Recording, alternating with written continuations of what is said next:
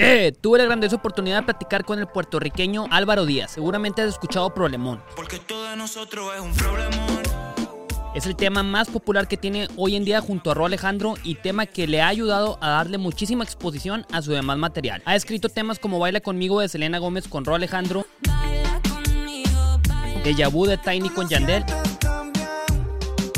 y muchos más que si les sigo no termino. Sé que habrá quienes piensen como yo en un principio que no había escuchado mucho del material de Álvaro, que hace reggaetón, por lo mismo que es de Puerto Rico, pero definitivamente nada que ver. La neta trae una propuesta súper única, innovadora y refrescante en el género urbano. Aquí platicamos sobre Felicilandia, su más reciente álbum hasta el día de hoy y cómo es que el concepto nació gracias al uso de psicodélico. Sí, así como lo escuchaste. También tocamos temas sobre cómo es que siempre fue el raro por hacer la música que hace, la influencia que tiene de Blink-182, Frank Ocean y Dávila 6 su interés por la moda ya que tiene una marca llamada La Ciudad, cómo es que el ser famoso no es su prioridad y que su propósito es inspirar entre muchos temas más, que la neta quedé sorprendido con la mentalidad que tiene Álvaro y cómo se la ha pelado para lograr lo que ha logrado hasta el día de hoy. De verdad me convertí en un gran fan de su trabajo gracias a este podcast. No hay duda de que Álvaro Díaz se está perfilando para ser el nuevo rey del género urbano. Pero bueno, no les cuento más, me callo el hocico y mejor escúchenlo completo.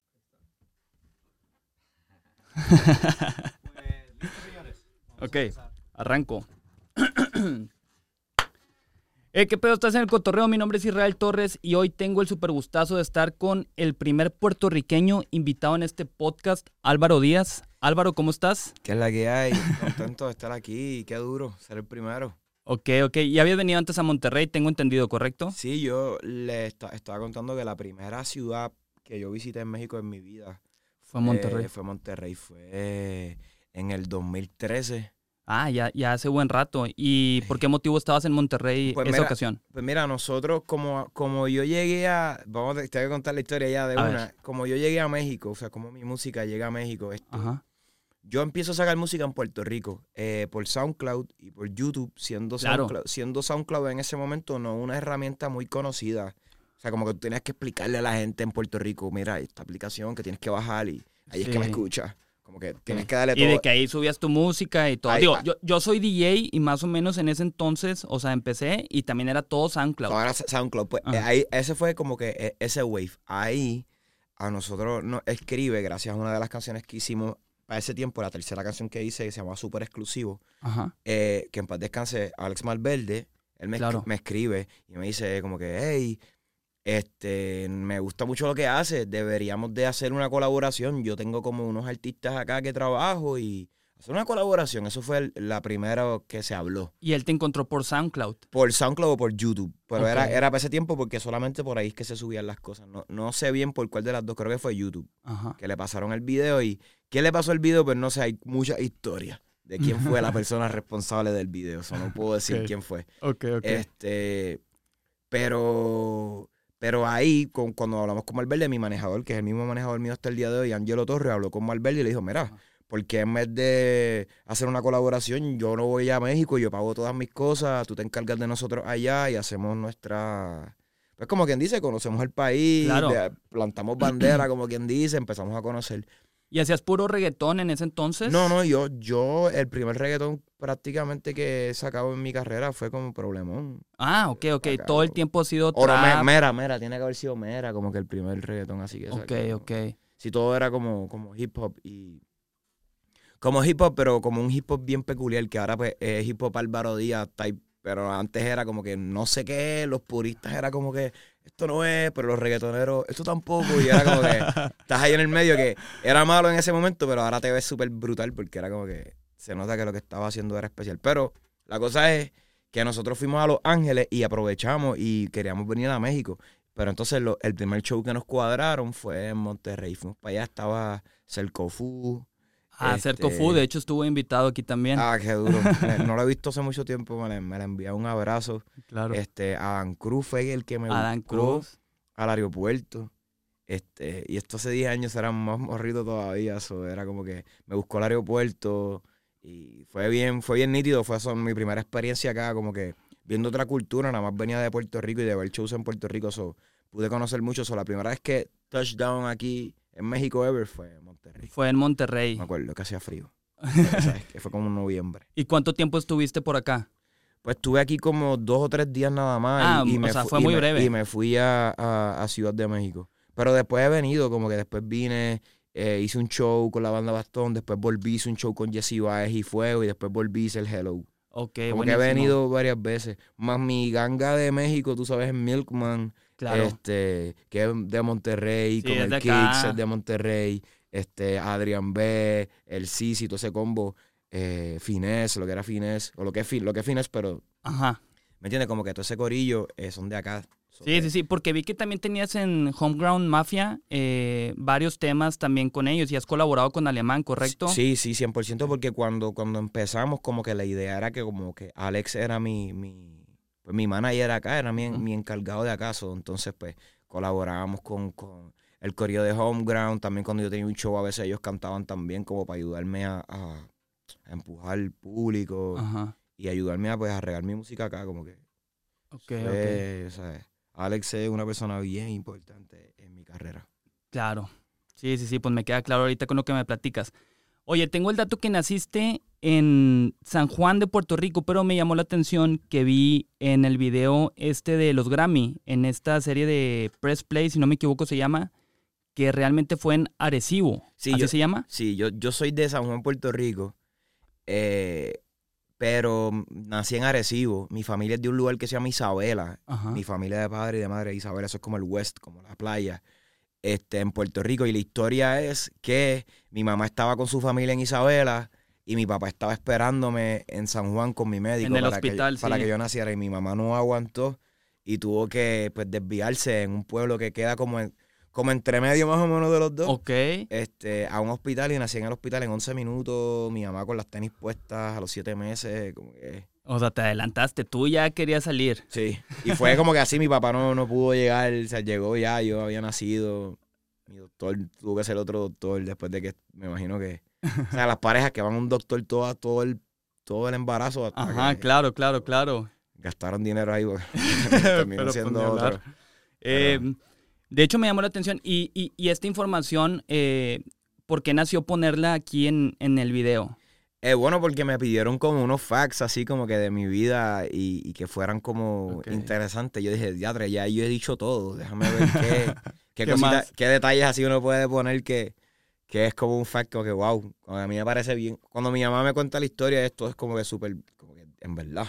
Sí, sí, de que qué me loco pare- que haya me sido parece, así. me parece muy loco. Y también esos tiempos, tú sabes que, que tú sabes, no había sonogramas, tanto así para saber. Como que mi mamá se vino a enterar si era nene o nena cuando nací. Ajá, ya, ya, ya.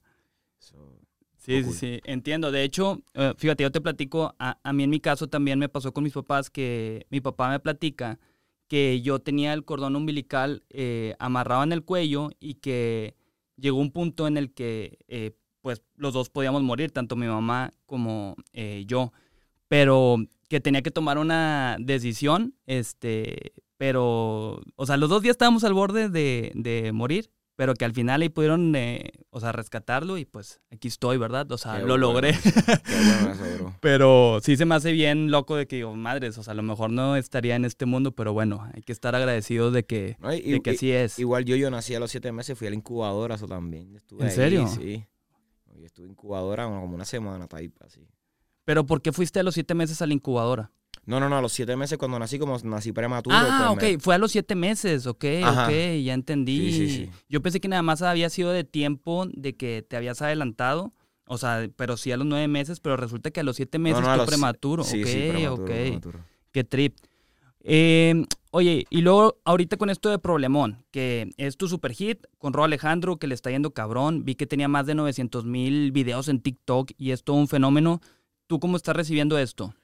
Bro, pues súper positivo, súper contento. O sea, Raúl, para empezar, Raúl es mi hermano, es mi, mi, mi brother. Llevamos mucho tiempo compartiendo. So, cuando él le va bien, yo me alegro. Cuando a mí me va bien, él se alegra. Por entonces, si nos va bien a los dos y en una canción juntos, pues es como, es como algo medio familiar. Es como que diablo, qué duro. Está duro romper de cualquier manera, pero cuando rompes con tus amigos, Claro. creo que es como hasta más especial. Sí. Y qué bueno que, pues, que, que el primer tema así mío que se va, como quien dice, a otro nivel, sea con, con- con un brother, eh, que hemos colaborado por años y, y él me ha ayudado en mi carrera, yo lo he ayudado en su carrera, tú sabes, como que, que queremos lo mejor para cada uno, es nítido que sea así.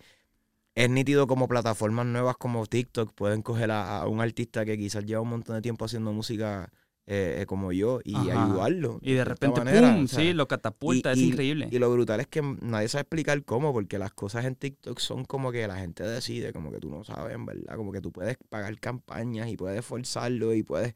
Pero Ajá. última hora es como que La gente la, manda. la gente decide, como que real. Como que. Y fue bien especial ver cómo eso se trasladó a Spotify. Y se, o sea, como que la gente después, le, obviamente la gente buscaba la canción y después la gente pues le gustó la canción. Como, Claro, como- claro, como- claro. Como tal. Y, y- y se ha convertido en un tema súper especial. Es parte también del show de Raúl. Cuando Raúl hace su show, ya Problemón es parte de, de su y se- setlist. o sea, y uno de los artistas más top del mundo, tú sabes, que tenga esa canción en su setlist, pues Sí, ayuda porque- está cabrón. yo siempre estoy como que en mi línea y mi línea quizás nunca ha sido la comercial, en cuestión de lo que todo el mundo hace y, y pues es difícil traer el ojo a- al proyecto, so, obviamente esto trae un montón de ojos y trae un montón de fanáticos nuevos que es como que, ¿dónde este tipo estaba metido? Y, esto- esta música que este tipo ha sacado, como que me llegan todos los días, es súper positivo lo que, lo que leo y lo que este tema ha traído a mí, porque no solamente es como una canción, es como que para muchos, para muchas personas soy un descubrimiento, aunque Claro. llevo 10 años sacando música. 10 años tienes, he- ok. He inspirado y quizás ha ayudado a muchos de los artistas que son los top ahora mismo y ahora es como que la gente como que? Y ver las fechas como que, ¿cómo esto? Y yo que, ¿Qué lo- pedo con este güey? So, creo que creo que es brutal y yo creo que yo siempre trabajé para eso. Yo siempre trabajé porque a veces cuando uno no tiene el spotlight encima se desenfoca o deja de hacer las cosas, pero a veces hay que seguir haciendo las cosas y estoy bien orgulloso de mí de haber hecho todas las cosas que hice por todo este tiempo y que ahora la gente las ve para atrás y dice como que, diablo, como que, qué cool, qué cool, como que, y hay música ya, ¿entiendes? ¿Te gustó Problemón? No es como que cuando sacara más música, no es como que ya tienes un montón de música que puedes revisar y puedes Claro. chequear y quizás te guste. Oye, de hecho me llama la atención esto que comentas que dices, yo nunca he estado como que en esa línea de lo comercial. Eh, a propósito, eh, no, no haces esto porque has escribido temas que son súper comerciales y le Sí. has escrito a raza súper pesadísima que son temas que te hacen súper comerciales.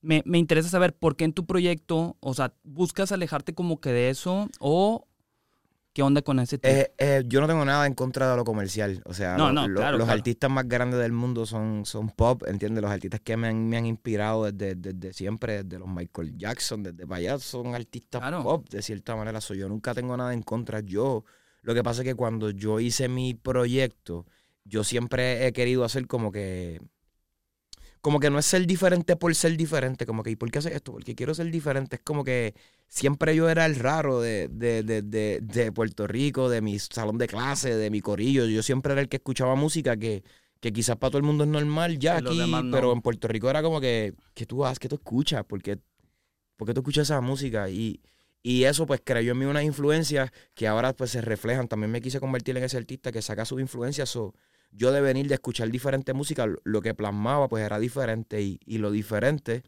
pues no se vuelve muy comercial porque la gente, como funcionan las masas, pues tiene que hacerlo alguien quizás un poco con reconocimiento para que esté ok. Ajá. Ok, yo me puedo vestir Rap Simon y todas estas cosas, pero no importa. Pero cuando Balvin empieza a hacerlo así, pues Ajá. está Ya, cool. ya, ya, ya. Y, y, y, y no es en el género nada más, es como que así que funciona, pues la, la, la, la- la- esto puede haber un fast food que es el más brutal y las personas no, no, no le dan promoción o esto hasta, o hasta que, qué sé yo, venga alguien bien famoso y lo empieza a promocionar y la gente quizás, ah, pues sí, está cool. Como que lamentablemente así es que funciona el, el, Es correcto. el, el mundo en, en todo, yo diría. Y, y pues como lo que yo siempre he hecho es como, como innovar, como que mi, mi, mi misión en la música nunca ha sido ser el más famoso del mundo. Como que ser famoso en verdad, eso nunca ha sido mi prioridad. Como que déjame hacer esto para ser famoso. Como que eso nunca ha sido, eh, en verdad es hacer cosas nítidas, hacer, tratar de hacer arte, tratar de inspirar, tratar de jugar con sonidos y hacer un disco como, como, como Felicilandia. Y en verdad, todo lo por lo que, lo que hago la música se ha reflejado en todos los buenos reviews y todas las cosas que han dicho de Claro, y hay un chingo. como Felicilandia. Sí, de hecho, escuché también eh, en una entrevista que dijiste que tu misión es que ninguno de tus álbums se parezcan el uno del otro. Eh, Eso se me hace bien loco eh, que, que- que hayas comentado eso y me hace lógica, digo, así lo has mantenido hasta ahorita. Sí. También vi en la entrevista con Chente que tú platicas que... Saludos a eh, Chente. eh, saludos al buen Chente, ojalá vea esto, un gran admirador de su trabajo y excelente comunicador. Enviar. Buenísimo, buenísimo. Pero vi ahí que tú comentaste, bueno, él te dijo gatillera, fue el primer tema que salió de Felicilandia. Y luego tú platicaste ahí que eh, lo escuchaste con esa persona especial, a, eh, que tengo entendido se lo habías escrito a esa persona y que a raíz de ahí tú estabas en psicodélicos, según comentaste ahí que era la primera vez. Sí, sí, es la primera vez. Era la hecho- primera vez, de que he verdad. hongos, sí. ¿En serio? Ah, ok, fue con hongos entonces, porque ahí no especificaste que, que- que habías consumido hongos, nada más dijiste psicodélicos. Sí, sí, sí, psicodélico, pero ya fue, fue, fue con hongo. Fue hongo la mi primera Y que ahí tuviste la, la revelación del concepto De Felicilandia. Que te No- vinieron los No nombres. estoy insinuando a que todo el mundo haga hongo y que va a escribir Felicilandia con eso, pero como que fue una experiencia, probablemente una de las mejores experiencias de mi vida. ¿En serio? Realmente así. O sea, pero, pero, o sea, el, el tema de, de haber consumido hongos y tener así esta revelación Ese del día, sí. concepto de O sea, ese día todo, en la situación que estaba, estábamos en pandemia, en Puerto Rico había lockouts, o no se podía salir de las calles. Yo me Ujú. asomaba por mi apartamento y yo veía una avenida, yo vivo como una avenida que es bien transitada. Ajá. estaba todo vacío, así como una película de zombies. So, er- fue bien, como que fue un momento de mucha alegría en todo esto malo que estaba pasando. So, Eso fue como que un súper hint ahí como para crear Felicilandia, que es como eso, porque Felicilandia las canciones no todas son felices. Sí, no, la mayoría de las canciones no son felices. Y eso confunde a la gente como que, y es como que no, Felicilandia es como que este lugar que tú quieres crear para que todas esas personas que están pasando por eso se despejen de eso, o, o mediante la nostalgia o mediante diferentes cosas que utilizo en el disco, como que quizás sea feliz mientras lo escucha o con un recuerdo con lo que sea. Tú sabes, eso esa era la idea, pero no ser un disco como feliz. Sí, no, no, porque pues para nada se, se, se- o sea, yo lo escuché, yo sinceramente eh, había escuchado uno que otro tema, em, pero nunca me había dado el tiempo de escucharlo todo seguido. Y sinceramente, o sea, güey, está muy cabrón, o sea, lo, lo, Gracias, el bro. intro, eh, cómo te lleva todo el viaje hasta el final, está muy, muy cabrón. O sea, la neta bro. sí, sí tiene su trip. Eh, ¿De dónde nace el eslogan? eh, los niños tristes buscan ser felices. Yo, yo lo que pasa es que llevo tripeando con eso de los niños felices, los niños tristes, por mucho tiempo, como que Sí. Sad Barito y, y, y todo salió natural. Yo creo que, que na- yo creo que eso de Sad Barito salió de una vez. Yo hice una canción que se llama Insomnio, que fue la primera canción triste, así que yo saqué Ever, es como mi cuarta canción que saqué. Y yo creo que yo vi la conexión entre la gente con esas canciones, como que era algo bien loco. Yo recuerdo la primera vez que yo le enseñé esa canción a un amigo mío, empezó a llorar. ¿En serio? No había salido y llegó un amigo mío y parece que estaba pasando algo así. Yo se le enseñé y él empezó a llorar y fue como que tú, tú no sabes, tú nunca sabes el poder que tú tienes. Yo no sabía nada del poder que yo tenía. Yo pensé que yo era un tipo que ponía ahí el micrófono a cantar canciones. Pero cuando yo lo veo, yo digo, wow, quizás entonces... Porque ese es el artista que yo siempre he querido ser, tocar, Claro, claro. pero no sé que lo estoy siendo. Pienso que estoy trying to make it, pero cuando pasa eso, digo como que, wow, esto, esto que pasó aquí es como especial, como que nunca... Y eso, cuando salió el tema, vi la reacción de la gente y era diferente a la que había pasado con Super Exclusivo, a la que había pasado con otros temas que gustaban, pero esto, la conexión es diferente. Se- me di cuenta que con esas canciones que quizás llegan así al, al- al- al- al corazón de cierta manera, la conexión es diferente, como que son temas que después yo aprendí que se mueven con dinero o sin dinero, se mueven esas canciones y, y llegan, esas son las canciones que, que, que tocan. Como Sí, que, que bro, más como- conectan como con que la yo, gente. yo, yo voy a mis core fans y canto Problemón y me la van a cantar. claro. Yo canto Babysita, bro. Se va a volver pandemonium Ujú. con una canción triste y todo el mundo en el mundo, un mundo como, o sea, tú asumir, uno asumiría como que no es, es, es problemón. Ajá. Pero no, como que el, el core fan a mí que me escucha es así, es como que es sad boys, es como canciones como, como Sí, tristes. sí, So, a base de eso fue que se creó lo de los, yo tuve un EP que se llamaba La Ciudad de los Niños Tristes, Ajá, que era una emisora de radio correcto. triste nada más. Y a base de eso dije como que contra ya, ya basta de trivial tanto con la tristeza, hay que buscar algo como que felicidad, no todo puede ser este, triste. Sí, triste. So, pues, de, de ahí es que viene el tripeo de Felicilandia y de, de ahí viene como que poner el eslogan de donde los niños tristes van a ser felices. Para, para que también se entienda el, el que no es que el disco es un disco de felicidad. Sí, Porque la gente a veces está como que, what, pero ¿por qué? Estoy llorando si se llama Felicilandia. Ok. Ok, aquí queda aclarado ya entonces el por qué. Eh, ¿Y qué onda con el cocodrilo este? eh, que, Con que- Coco. Ajá, con Coco. ¿Por qué Coco? ¿Nada más? Bueno, este, mucha, mucha, eh, tiene mucha historia, te voy A ver. contando. Esto yo lo desarrollé con Milkman, Ajá. este, este arte. Sabíamos que, O sea, desde el principio Felicilandia se sabía que ten- iba a tener que ver algo con un theme park. Entonces, como que Milky y yo estábamos hablando y nos fuimos en un viaje como que a hacer un, Feli- un Disneylandia. Como que yo veía un montón de películas de Disney cuando pequeño, yo siempre las veía con mi mamá. Yo recuerdo, eso era un momento en que, no es que, no quiero decir que era feliz, pues como si ya no soy feliz, pero me entiende, como que eso es un momento Lo bien bonito en mi, en mi, en mí, como que ese intro de Disney, los violines, como que eso a mí me, me transporta a cuando yo era pequeño y yo quería hacer algo que, que ojalá transportara a las personas también a un lugar donde también pues, tuvieron ese, esa conexión, qué sé yo, se sentían bien, eran felices. So, de ahí nace eso de hacer como un bootleg de Disneylandia. Este, lo de Coco eh, nace de. Estábamos tripeando como que contra, pues qué animal debería ser nuestro Mickey. Quien dice. Ah, Entonces. Milk propone como que, bro, creo que un cocodrilo sería nítido. Y yo como que, bro, es, es brutal que sea un cocodrilo porque Puerto Rico, pues, es una isla. Este, so- so hay mar, hay agua. Y entonces ahí sale la historia de por qué Coco... eh, el disco es bien nostálgico y tiene muchas cosas de reggaetón como escondidas. Y había como un gangster, Ajá. se puede decir así, en paz descanse, que se llamaba Coco Bling Bling en Puerto Rico. Y él es responsable de muchos discos de reggaetón como Bling Bling Volumen 1. Este, él trabaja mucho con Looney Tunes. Ya. Es como un, un, un personaje que era un gángster, pero también era bien reconocido en, Que invertía en proyectos. ajá, de- ajá, en el mundo, en el mundo del, del reggaetón. Eso me pareció nítido. Entonces, hacer el personaje bonito mío tiene el nombre de un gángster. y pues Qué su- interesante, está pues con su, no- madre. su novia es una cocodrila blanca, se llama Coca, creo que se entiende esa este, por sí sola. So, ahí empezó como que el tripeo. Eh, también la carátula, como, como Milky y yo lo vemos, es como si un gánster tratara de hacer un bootleg de Disneylandia en Puerto Rico y salió como mal, pero es como, es como chippy. Es Ah, como. "Oh, no, mi mate". El mate, el mate. Este, como que, o sea, como medio bootleg, como que, es, o sea, como una copia de Disneylandia, pero en Puerto Rico, pero para lavar dinero.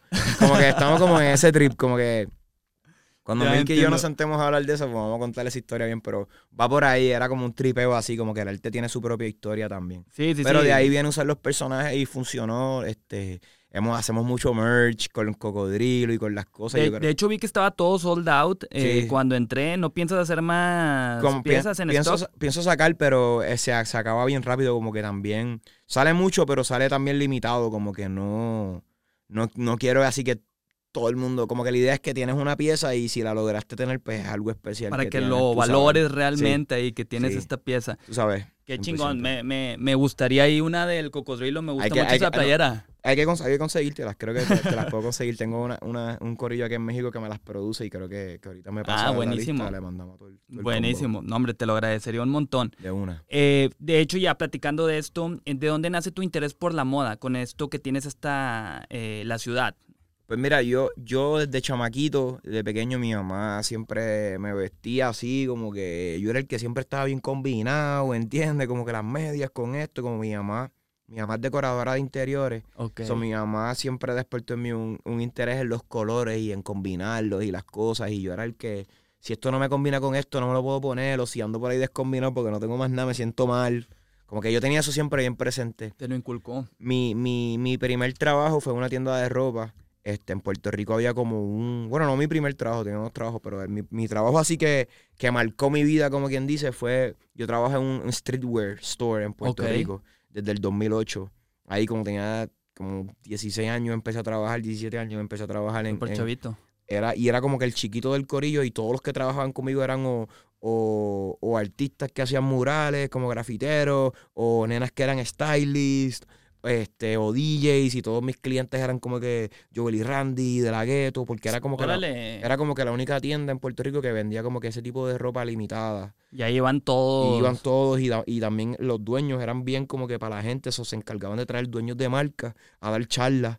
Y toda esa gente que cogía las charlas ahora son los chamaquitos que tienen las, las tiendas más duras en PR, como que Fresh, como Cisne, como que todo, todo ese corillo que iba a coger esas charlas de, ese- de esa tienda son los que ahora mismo están como comandando, ¿quién Ok, dice? Ok. Sí, sí, claro, tipo- claro. Están inspirando y están haciendo cosas gufias en Puerto Rico ahora mismo. So, esa tien- de ahí sale como que contra, ojalá quisiera tener marca. Pero la historia real de por qué tengo merch fue gracias a México. Porque la primera vez que yo llegué a México, en Puerto Rico nadie hace merch. Nadie, Nadie, tiene merch. ninguno de los artistas no, hace no, merch. no, No, tienen merch. Como que esto es algo que ahora, 2022, 21, es como que se está empezando a... O sea, siempre hay uno que otro, pero así como Ajá. que es más normal que los artistas tengan su merch. Esto es algo que, por alguna estúpida razón, están bien atrás puertorriqueños, se los digo. ¿Por qué? Pues cuando yo llegué a México en el 2013, yo recuerdo que al lado de la tarima había un boot y todos los artistas tenían sus t-shirts y tenían sus gorras. Ok. Y yo como que... ¿Qué onda con eso? Sí. Que, ajá, como que, que brutal, como que como ellos tienen su propio merch y me decían como que, bro, a veces en los shows no nos pagan lo que nos merecemos Y o no merch. los pueden pagar, pero si el show nos paga tanto y logramos hacer tanto de merch, hacemos una buena cantidad de, Sí, de buen dinero. negocio. Entonces la próxima vez que yo volví a México, que fue, qué sé yo, para... Como que eso fue por un septiembre, volví en un enero, un febrero, ya yo había hablado y mandé a hacer diseños y ya tenía mi propio merch. O sea, la primera vez que yo hice merch en mi vida, todo yo lo produje aquí en, en, en México. Eso fue a base, fue a base de, de artistas mexicanos y ver cómo, como, como ese joseo de, de aquí, de que la gente, ¿me entiendes? No, no eres una, era tener merch de artistas que no son súper estrellas, ¿me entiendes? Son como para sus fanáticos, porque yo, yo lo veía antes como que, ah, pues cuando sea Cudi o cuando sea Ah, Kanye, Sí, cuando sea alguien bien grande ya voy a pues, tener ajá. mi merch. Ajá, como que en ese momento ojalá lo pueda hacer. No sabía que era algo factible y que. Y se lo recomiendo a todos los artistas, como que, qué sé yo, inviertes 500 dólares, le sacas 2 mil dólares, o inviertes 2 mil Sí, dólares, le sacas 6 mil, como que Claro. hay, hay mucho dinero e- en el merch, como que Sí. literalmente si haces las cosas bien y te organizas bien, hay mucho dinero. No de que más dinero cantando, porque si estás pegado, pues cantas un montón, pero también si cantas y en todos esos shows tienes tu merch y tienes tus cosas, ¿eh? Sí, ahí tienes un ingreso extra muy Bueno, sí. Como has- eh, no sé si has visto toda la merch que maneja BTS. O sea, tienen Oh, merch seguro, seguro. de todo, pero es increíble. O sea, es así hasta ridículo de que anillos, chanclas, o sea, Sí, es, sí. es una cantidad ridícula de cosas nivel. que ni te imaginas y, Y lo tienen. No, Mm. y, y más si tú te conservas y como que tratas de llevar tu, tu, tu marca por, por, por, por algún lado, como por ejemplo, voy a ponerlo a él de ejemplo. Sé que no puede salir en cámara, pero esa camiseta yo también la tengo, que es de, de Kid Cudi en colaboración con, con eh, Cactus Flannel, que se llama... Exacto. eh, pues, por ejemplo, Kid Cudi es un tipo que siempre se ha manejado bien cool en, la, en, la- en lo de la ropa, en sus cosas artísticas. Pues eso le sube el valor a su merch. Eso Claro. hace que cuando el pana saque algo, todos lo vamos a comprar porque es como que primero colabora con las marcas más, más duras, pero también eh, tiene un valor en él. Es como un Kanye también. So, claro. so, además de, de- de vender merch también es, es que, la, que lograr, lograr que, ese, que ese merch tenga también un valor porque tampoco es sacar merch por... Por, sacarla, sí, no nada más, nada más viendo el tema de hacer negocio, o sea, Ajá, que- no, no, la gente lo puede comprar, tus fans, pero eventualmente no es una pieza. Y la idea es que uno pueda crear piezas también a la vez, creando un merch. So se, se convierte en algo especial, ¿entiendes? Esa camisa en 10 años. Esa camisa ya, pero ¿entiendes? Esa camisa en 10 Ya. años va a ser como que ya Diablo, va a estar cabrón. una sí. pieza como cuando nosotros vemos esos vintage rock tees así, que es como que, wow, pues va a ser eso. Y eso es gracias a cómo él se comporta, o sea, qué sé yo. Claro, claro. ¿Y has llegado a pensar, a, a- a- pensar en tener el día de mañana en físico la ciudad? Es una tienda, Sí. sí, me, me gustaría como que... Estaría increíble, ¿eh? Sería, sería, sería nítido. En verdad, lo, no creo que, o sea, no sé. Vamos a verlo, a este año. A ver qué pasa. Sí, sería nítido. Digo, Ahora, mi- tiene que ser el verdadero nivel, pero También vi que mencionaste que para ti Zetangana eh, debería... eh, es el mejor artista del mundo. Eh, o sea, ¿qué, qué, qué opinas de ese es mi- eh, bueno, la bestia, estoy, le dije a ver si salía de mozo en su show mañana. Estoy Eh, seguro que sí, estoy seguro que sí. Dije, cabrón, vamos a hacer, tenemos que hacerlo, dime Z. Algún ganado ahí random a traer una botella. No, pero Z es mi brother, como que tiene que ser uno de los top artistas eh, eh, en el mundo y de lo que consideran. La gente estaba pendiente en ese momento que dije eso y consideraban como que lo- los mejores artistas, definitivamente el Puchito es superior, El- verdad. El show que trae está increíble. Este, Charlie... Y, y yo dije eso antes de que trajera ese show. ¿En serio? ¿Me entiendes? Charlie fue al Vive. Latino la semana pasada, ¿fue? ¿O antepasada? Hace dos semanas. Y pues trae el Tiny Desk prácticamente, que Ah. está al 100 y ha dado mucho de qué hablar. O sea, sí. Yo lo vi más atrás, pero ahora ya mañana me voy a ir hasta adelante. No, no, no, el, el- el Puchito está claro y, y- y yo vengo conociendo, nosotros nos conocimos en México, nos conocimos en, en ceremonia 2016, yo, él y Jesse, bueno, él, Jesse y yo. este, para los que regañan. este, y, y yo hice un show y él también, y nos mandaron Noisy, y nos mandó a hacer como un face to face. Ok. Y ahí yo estaba como tomado, él también, y como que en verdad no fue... Esa entrevista está, la deberían de buscar. Y ese fue el día que como que, como quien dice, nos conocimos. Y desde Órale. ahí, en verdad, como que creamos una bonita amistad. También cuando yo vivía en LA, él iba mucho para allá. So, La, la un- es más, voy a dar un hint, esto no puedo decir mucho, pero hubo un momento que podríamos haber sido familia. ¿Me ¿Familia? entiendes? Podríamos haber sido familia los dos.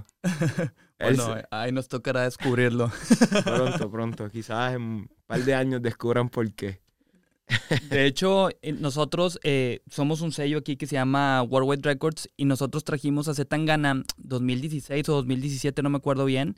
Eh, me acuerdo que, que, que, o sea, un precio súper accesible porque no era lo que era hoy en día y nosotros ver ese crecimiento que ha tenido nos sentimos Sí. bien orgullosos de que ahora le tuvimos la oportunidad de, de traer a Zetangana. Sí, es que es duro crecer con un artista, eso es lo, lo, lo nítido, crecer como que hayas ayudado como fan. Yo creo que, que eso es lo más bonito cuando uno eh, como que cree en alguien y esa persona logra lo que nosotros sabemos que puede lograr y eso como que nos hace sentir cabrón, como que Sí. ojalá la gente que me sigue de mucho tiempo este se sienta, tú sabes, así ahora mismo, Sí, sí, sí, lo que claro. está pasando.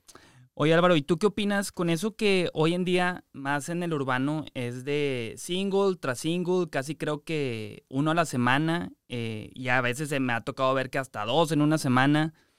Eh, ¿Tú crees que es raro hoy en día que en un disco urbano eh, exista eh, este trip de que, como platicábamos, como sucede con Felicilandia, que haya un intro, que haya un interludio, que sea todo un viaje? Eh, ¿Tú qué opinas de esto? Bueno, yo, yo lo que creo es que eh, depende mucho del artista. Hay artistas que pueden hacer un Felicilandia, hay artistas que pueden hacer un madrileño, hay artistas que pueden hacer un El Mal Querer.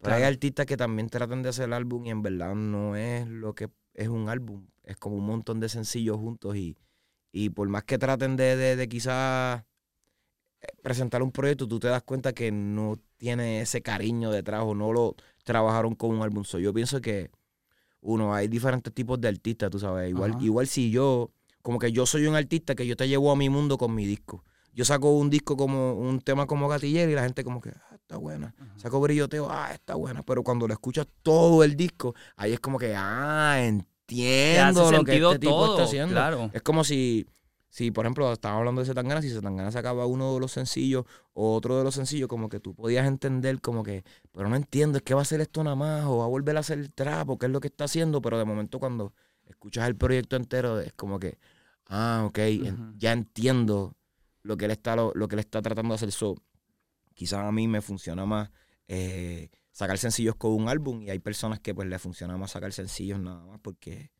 no sé. que te tardaste como año y medio, si no me equivoco, Sí, ¿verdad? En. Felicilandia. Sí, Y ahorita, eh, ¿cuánto tiene? ¿Unos cinco meses que salió? cinco meses. Este, ¿Ya estás trabajando en algún Sí, estoy trabajando en otro proyecto. Se Ok, llama ok. Sayonara. Sayonara. Sayonara y, y ya estamos bien emocionados. Cuando, Ajá. cuando Felicilandia estaba en este punto, que está Sayonara ahora mismo, Sayonara nos tiene más emocionados. Ok. Pero también es a base de, de todo esto bueno que nos ha traído Felicilandia, es una musa, porque Claro. yo siempre he tenido este problema que es que yo siempre como que he, he intentado hacer cosas diferentes.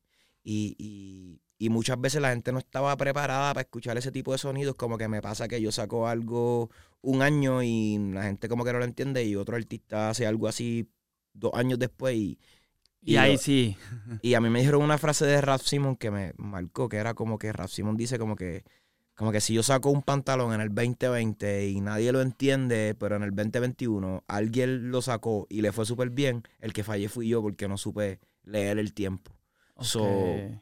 So, algo así va el quote. de Entonces, que lo mejor guardarlo para... Ajá, cuando como sea que, el como momento que sa- indicado. saber jugar. Y yo, yo, uno de los errores que hice en mi carrera era que yo era como que bien, la gente no está ready para esto, no me importa. Estabas Eh, muy que adelantado, está Álvaro. cool, está cool, o sea, que está cool porque ese es el artista, dejando el artista de uno hablar, pero quizás Ajá. a veces hay que usar ese artista y también ser Más estratégicamente, sí. Y eso yo creo que fue una de las cosas que funcionó con Felicilandia y que Felicilandia tenía un montón de riesgos eh, musicales como Babycita, como un montón de cosas que, que quizás no son, que son- yo digo que son riesgos porque para mí son normales, porque es lo que yo escucho, pero yo sé que para el oyente normal de las masas, pues no es algo que es muy digerible.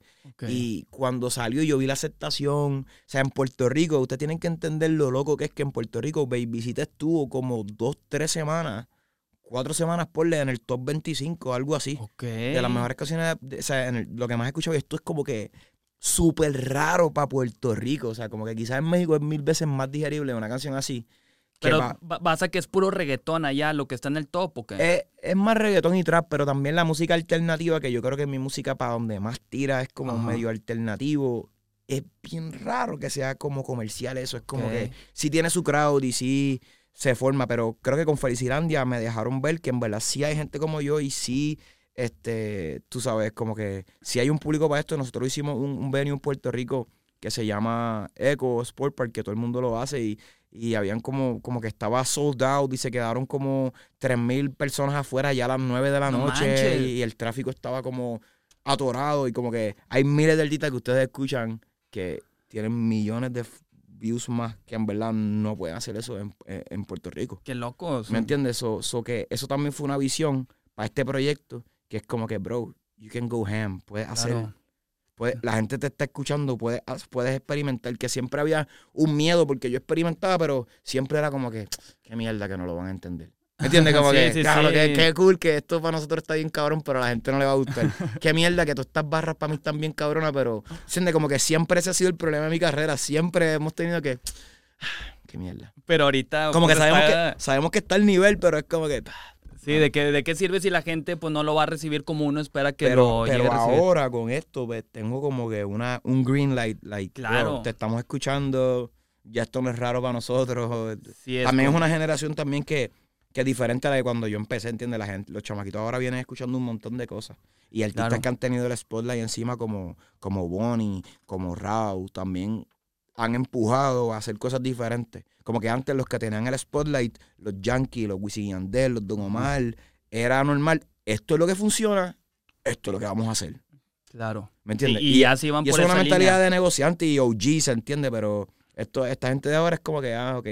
Raw Sí. tenía todos los ojos encima y hizo viceversa, y viceversa es como que dentro de lo que es Raw es un súper riesgo. Claro, claro. ¿Entiendes? Y- Dentro de lo que él es. Y lo que él es, lo que, lo que él era para la gente, no lo que él es. Lo que él era para los ojos de la gente que había consumido su primer proyecto. Era un súper riesgo. Y él lo hizo. Y se convirtió en su, su, su magna carta probablemente, ¿me entiendes? Como que en, en el disco que, que le cambió la vida. Es que es el riesgo que tienes que tomar, o sea, si quieres llamar la atención, te puede funcionar, no te puede funcionar, como a ti te pasó por mucho tiempo, pero ahorita lo está recibiendo súper bien la gente y está muy cabrón. Ahorita que comentabas de Babycita, eh, esta me suena mucho, sé que eres fan de Blink-182, ¿correcto? sí. Me imagino las inspiraciones de I Miss You. Tiene, tiene, tiene inspiraciones de Blink-182, de Frank Ocean y de La Vila 666. Órale, ya, Como ya, que- interesante. Porque también yo quería hacer un track que se notara como que las cosas que estaba escuchando en pandemia. Porque era un disco que se supone que hubiese salido en pandemia. Lo que pasa es que pues, se complicó y el tiempo de Dios es perfecto. En verdad salió cuando tenía Cuando que salir. tenía que salir. Pues, salió ahí. Pero, pero yo quería como que, como que últimamente he querido mucho que se note mi influencia. Ok. Como que quiero que se note, como que el principio escuchas el I miss you, al final en el outro escuchas el, el esa nena nunca regresó, que eso es de una canción de, de la Biblia 666. Y cuando el babycita no me quiere, Ajá. es como ahí medio Nights de, de, Ok. de Frank. Pero es como que quiero que la gente, entiende, lo, lo vea así y, la- y las vea así, como que te gusta lo mismo que a mí.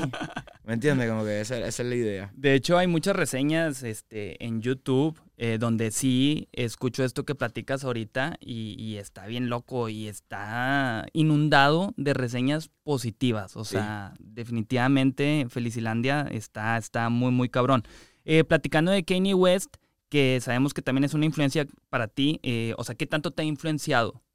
Bro, casi todo, en verdad. ¿Viste su documental? Sí, estuvo muy, Está muy bueno. Muy duro, muy duro. El último episodio lo vi una vez y no lo quiero volver a ver. Está bien raro, o sea, porque primero como que te emocionas un chingo con este güey y luego Sí. no sé, o Sí, sea... ese último episodio me da pena, en verdad. No, no, no lo quiero volver a ver, pero los primeros dos los tengo ahí on, on repeat. Este, y también yo soy bien fan de Kanye desde el principio, bro. Como que yo salía de la escuela, me enteraba que Kanye estaba haciendo una entrevista en VH1 o en MTV, yo grababa eso. Me enteraba que Kanye iba a estar en un show, grababa eso. Eh, me enteraba que iban a dar el Drive-In o el Making an Album de Kanye West y grababa eso. Entonces, todos mis días de llegar de la escuela era darle play a mi VHS con todas las cosas que tenía de Kanye Ok. y de Zion y Lennox. Como que esos eran mis Zion y Lennox. esos eran mis dos como que... Eso era, o sea, cuando yo estoy enfiebrado de la música, que me quiero convertir en Álvaro Díaz, estos eran mis dos modelos a seguir. So, yo llegaba todos los días y veía ese VHS y grababa, bro, de como que, oh, y y Lennox a las nueve, estaba pendiente. ¿En serio? Papi, lo grababa. Pero cuando yo empiezo a rapear y todas estas cosas, no está YouTube, no es tan fácil como que... Sí. ¿entendés? Sí, no, no, no es como hoy en día. O sea, antes Es sí bien era muy fácil. completamente diferente. Haces un playlist y ya, ya hoy en día, pero antes era difícil y yo, y esa era so, so Kanye, Zion y Lennox, Lennox. Eh, Pero, o sea, Ego, 50, lo- como que me llama la atención esto que lo grababas y luego lo veías. O luego sea, todos los días, todos ¿en los serio? días. Y, Y veía un documental de Tupac y decía que escribía tres canciones diarias y yo trataba de escribir tres canciones diarias, ¿me entiendes? Malísimas. Madre. Pero las escribía, ¿me entiendes? Como que era como que. Esto era mi. Era como, como si yo quisiera llegar a la NBA y viera videos de Michael Jordan todos los días. Claro. Porque quiero tirar como él, quiero. Si tú te escuchas que Kanye, que. Si tú quieres ir a la NBA y tú escuchas que Jordan antes tiraba mil tiros siempre antes de irse para la escuela, papi, tú te vas a levantar y tú vas a tomar mil tiros. Porque Claro. eso es lo que tú quieres ser. So, Claro. era como eso, pero en la música. Era como que ver Sí, las cosas claro. que hacían, ven cómo se, como que a mí siempre ver los artistas de los estudios me inspiraba así como que, oh, quiero estar en el estudio un día. Claro. Y ahora me gusta trabajar en los estudios que menos estudios parecen. Pero en ese momento me gustaba ver la consola que nadie toca nunca, ¿entiendes? La consola así, que tú la ves como que, wow, Sí, pero, ey, impone, impone pero cuando empieza- la ves. empiezas a ir a los estudios y después te das cuenta que en verdad nadie Sí. usa. Hasta el final cuando están mezclando ahí, que es como que lo tocan un poco. Y cuidado, porque a veces es mejor hasta mezclar Sí, de que directo en, en la computadora y bregan un poquito, pero no es como, como yo lo veía antes, que era como que, wow. Sí, en definitiva. O sea, realmente hasta siento que está más ahí para impresionar que lo que realmente el uso que se le llega a dar. Un millón por ciento. O sea, un purista de seguro está odiándonos ahora mismo. ya sé. ¿verdad? De que Pero, no, eh. está mal lo que están diciendo estos güeyes. Oye, Álvaro, ¿tú sientes que has encontrado tu propósito en la vida? Yo creo que sí. Sí. Es inspirar, bro. Ok, buenísimo. Buenísimo. Eh, ¿Qué hábitos son los que consideras que te hacen mejor? Eh, yo pienso que el hábito que a mí me hace eh, seguir siendo el artista que soy es nunca parar de aprender. He estado hablando con los mejores productores que son todos mis brothers y hemos estado hablando y, y a veces cuando analizamos, pues cuando tú llevas mucho tiempo tú dices como que, ¿y qué pasó con este? Que, que, que- que estaba bien, que iba bien, o sea, como y de que- repente... ¿Qué fue lo que pasó? Y tú te das cuenta que en verdad las personas que, bueno, me he dado cuenta yo, que en verdad las personas que, los Tiny, los Manuel Lara, los Caleb Calloway, todos estos tipos que musicalmente están en, en, en, en otra, Milkman en el arte, ¿entiendes? Como que toda esta gente que se dan ganas, ¿entiendes? Como toda esta gente que yo tengo alrededor, yo me he dado cuenta que en verdad el, truco es nunca parar de aprender Ajá, y siempre tratar de aprender más. claro. Como que la gente a veces se tranca en aprender y es como que hasta aquí llegué y yo soy el duro. Y en, y en PR eso es normal. En PR hay artistas, la mayoría de los artistas, ellos ya llegaron ahí y hacen seis canciones un día y papi, esos son palos ahí. Esa es la actitud de, de, de- No hay una actitud de, no, cabrón, vamos a coger esto, vamos a mejorarlo. No, esto puede ser mejor, no, vamos a mejorar esto. ¿Entiendes? Que ese, así soy yo, pero soy así por también por lo que ve, porque los artistas que me inspiran, que yo dejé que me inspiraran, son así Trabajan también. de esta manera. So, sí. Por eso yo, yo soy ese tipo de artista y, y qué bueno que escogí los artistas que me inspiran y no los que inspiran quizás a esas personas que, que, que son así, porque me he dado cuenta que el truco y el hábito que tengo es nunca parar de aprender, como que Ya. eso es lo que les recomiendo a todos. Buenísimo, buenísimo. ¿Cuál consideras que es un mal consejo que te hayan dado eh, en este mundo de la artisteada? Muchos, muchos malos consejos, ese, ese, ese es el problema de la música, yo creo que, y en, lo- y en el arte y en todo lo que tú quieras lograr en la vida, que siempre es como una película de terror, que es como que izquierda o derecha, y tú decides que, que qué es lo que va a pasar, pero yo creo que, que el peor consejo que, ya, no sé, el peor consejo es que todo el mundo tiene que marcar como que su propia, su propia historia, no puedes tratar de que porque a un artista le funcionó algo, eh, seguir los pasos. Yo creo que yo tuve un error que me inspiré por el artista equivocado mm, a principio de mi carrera. Me dejé llevar mucho por, por un artista que por tener esa mentalidad me limité a muchas cosas. Que no puedo decir quién es el Ok, artista sí, porque... sí, me imagino. Y le tengo cariño y todo a ese artista, ¿entiendes? Pero, pero sé que muchas de las cosas que, que me pasaron es por ser un poco telco. Y eso venía a, a base de tratar de, de pensar que la manera de que este artista pin- pin- me pintaba que era su carrera, porque en verdad no es así su carrera. Ajá. Como la manera que él me pintaba que era así su carrera, su purista y de mantenerlo real, como que al final me di cuenta que en verdad no es así. Ya, Sí. entiendo, So, entiendo. Keep it real with yourself, contigo mismo, olvídate de lo que la gente piense, la gente siempre va a hablar. Yo vi en Puerto Rico como tanta gente a mí me, me juzgaba por, por mu- muchas movidas que hacía que ahora cuando los artistas que son los más grandes las hacen o las empezaron a hacer, era como que, oh, qué duro eres y so, no, no, no tengas miedo a hacer lo que quieres hacer por, por...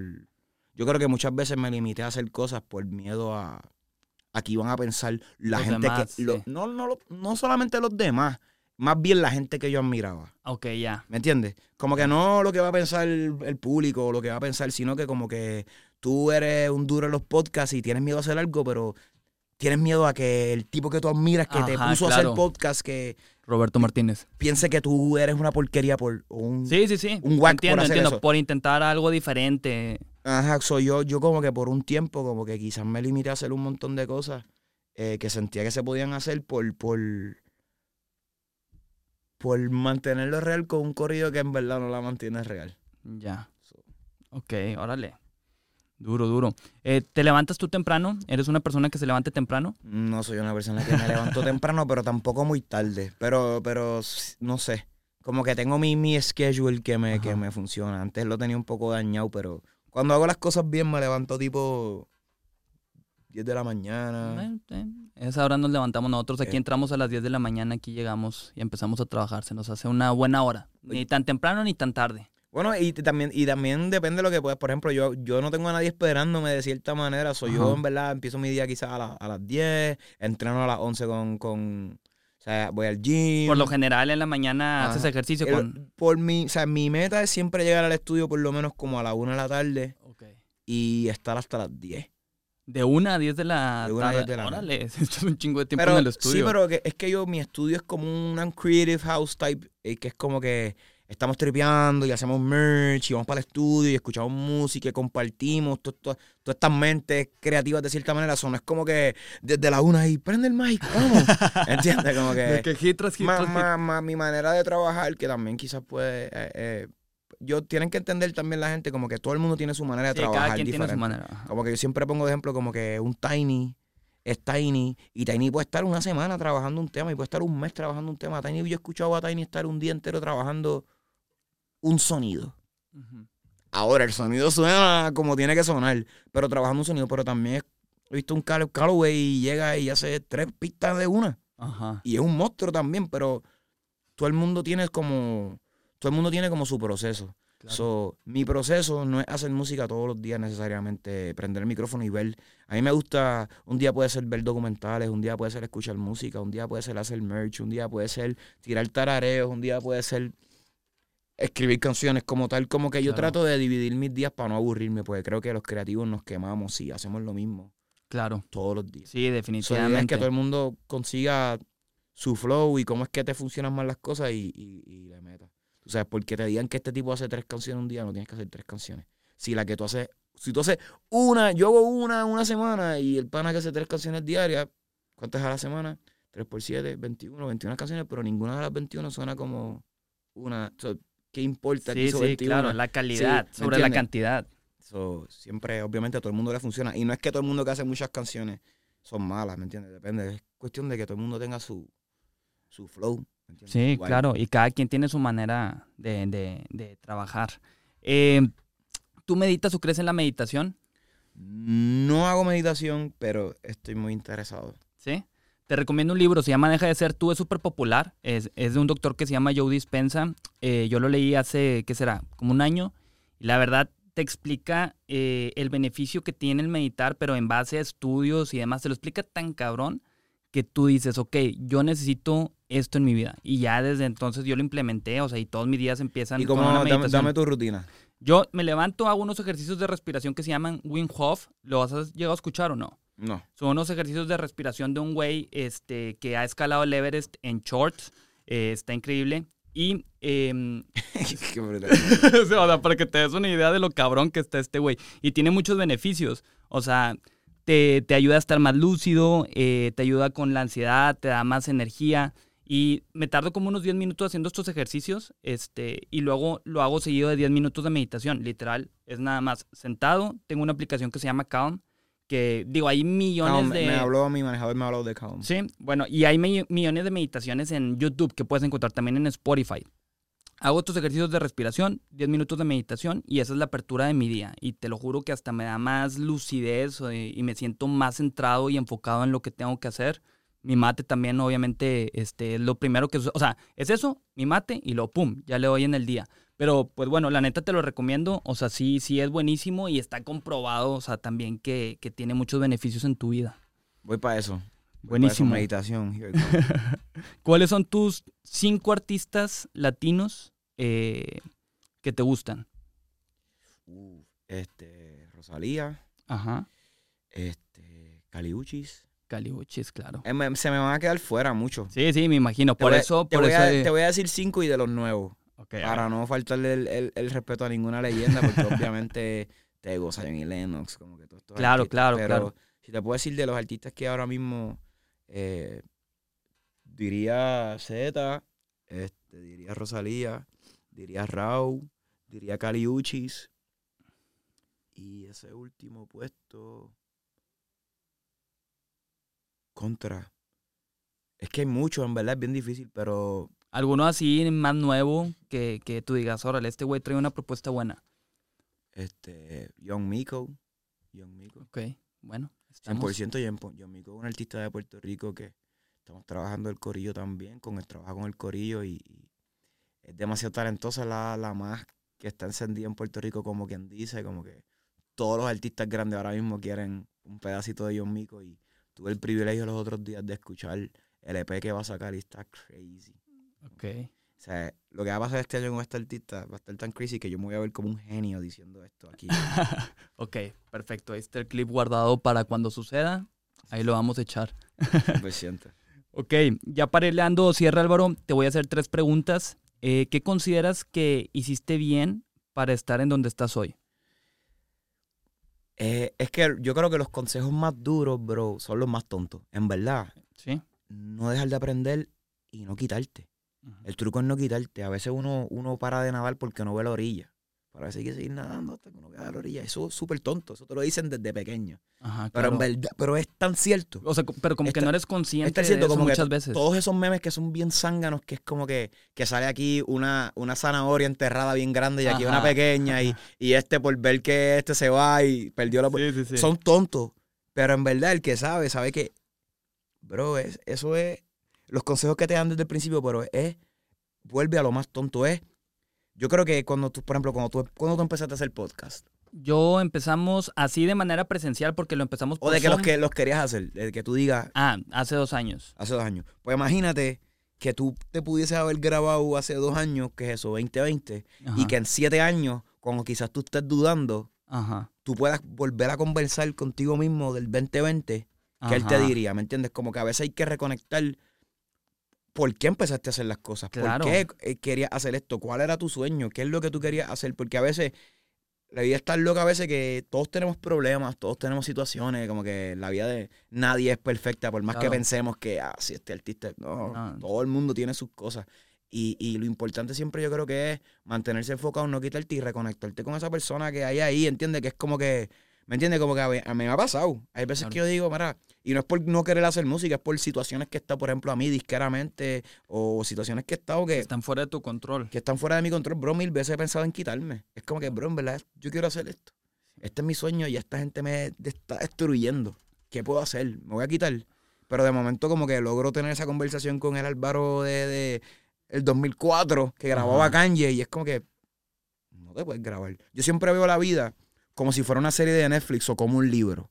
Eso es como que mientras más mierda te vaya, más cabrón va a estar tu serie, más cabrón va a estar tu libro. ¿Quién carajo quiere ver una serie de Netflix que sea como que, ah, pues eh, él trató de ser artista y se convirtió en el número uno? Sí, todo perfecto, todo fácil. Sí, no. No, cabrón, yo quiero ver qué pasó y que, y que te pillaron y que filmaste aquí y te fue mal y filmaste aquí y te fue mal y Claro. todo el mundo pensó que no ibas a hacerlo y lo hiciste. Sí, ¿Entiendes? claro, como eso que, está cabrón. como que, so, yo pienso que todo el mundo debería ver su vida así, como que sus cosas también así, como que, bro, si te pasa algo, velo como que, si Una salgo de esta, mi película va a estar más cabrona. So, Claro. Buenísimo, buenísimo. Eh, y eh, junto a esta pregunta, ¿cuál es la mayor dificultad que tú has eh, tenido para avanzar eh, en tu proyecto? Bro, yo a mí lo, lo- yo creo que lo más, lo más difícil que a mí me ha pasado, en verdad, es que en verdad las disqueras, en verdad, si te lo, si te lo ¿En pongo serio? así bien, bien duro, yo estoy, últimamente estoy contento. A mí me, me hicieron un borrón de equipo y me pusieron una gente nueva y que están haciendo las cosas bien, pero por mucho tiempo eh, tuve, papi, bien difícil, bien difícil de poder sacar música, de poder hacer las cosas bien y ver a todo el mundo con sus equipos y sus disqueras trabajando bien y a mí bien. So, es, es bien. Te drena mucho mentalmente, como Claro. que tienes que estar bien, bien enfocado para que pase, tú sabes. Como que. Yo pienso que como que el consejo que yo le podría dar a cualquier disquera y persona que quiera estar en esto, como que lo que tienen que entender es que con los sueños de la gente no se jode. Claro. Con los sueños de la gente no se jode. Jode con lo que tú quieras, pero tú no puedes joder con los sueños de nadie. Tú no sabes cuánto esa persona ha sufrido, cuánto esa persona quiere eso, cuánto esa persona ha trabajado para eso, para que tú vengas por descuidado o despistado o no saber hacer tu trabajo a, a dañarle eh, el sueño a alguien. Como que pienso que en, en algún día va a pasar una loquera Claro. por alguien jugar con los sueños. Que ya tienen que haber pasado, pero Sí, muy probablemente, sí. que, que- que eso va a pasar porque eso es algo bien, bien delicado. Y creo que se lo, se lo pasan como que por donde no se lo tienen que pasar, tú sabes, como que no entienden cuán serio es, ¿entiendes? Como Ya. Sí, sí, sí. so, tengan y- cuidado. sí, cuidado, muchachos. Y en verdad no cuidado porque a veces las cosas, por ejemplo, yo yo tuve todos los cuidados del mundo y simplemente me tocó. Sucedió y te tocó como que a veces- a ve- aprender. Ya. Ok, ¿y algún consejo que el Álvaro del presente le daría a ese Álvaro del pasado eh, que iba empezando, que le hubiera facilitado el camino? ¿Cuál sería? No firme. Buenísimo.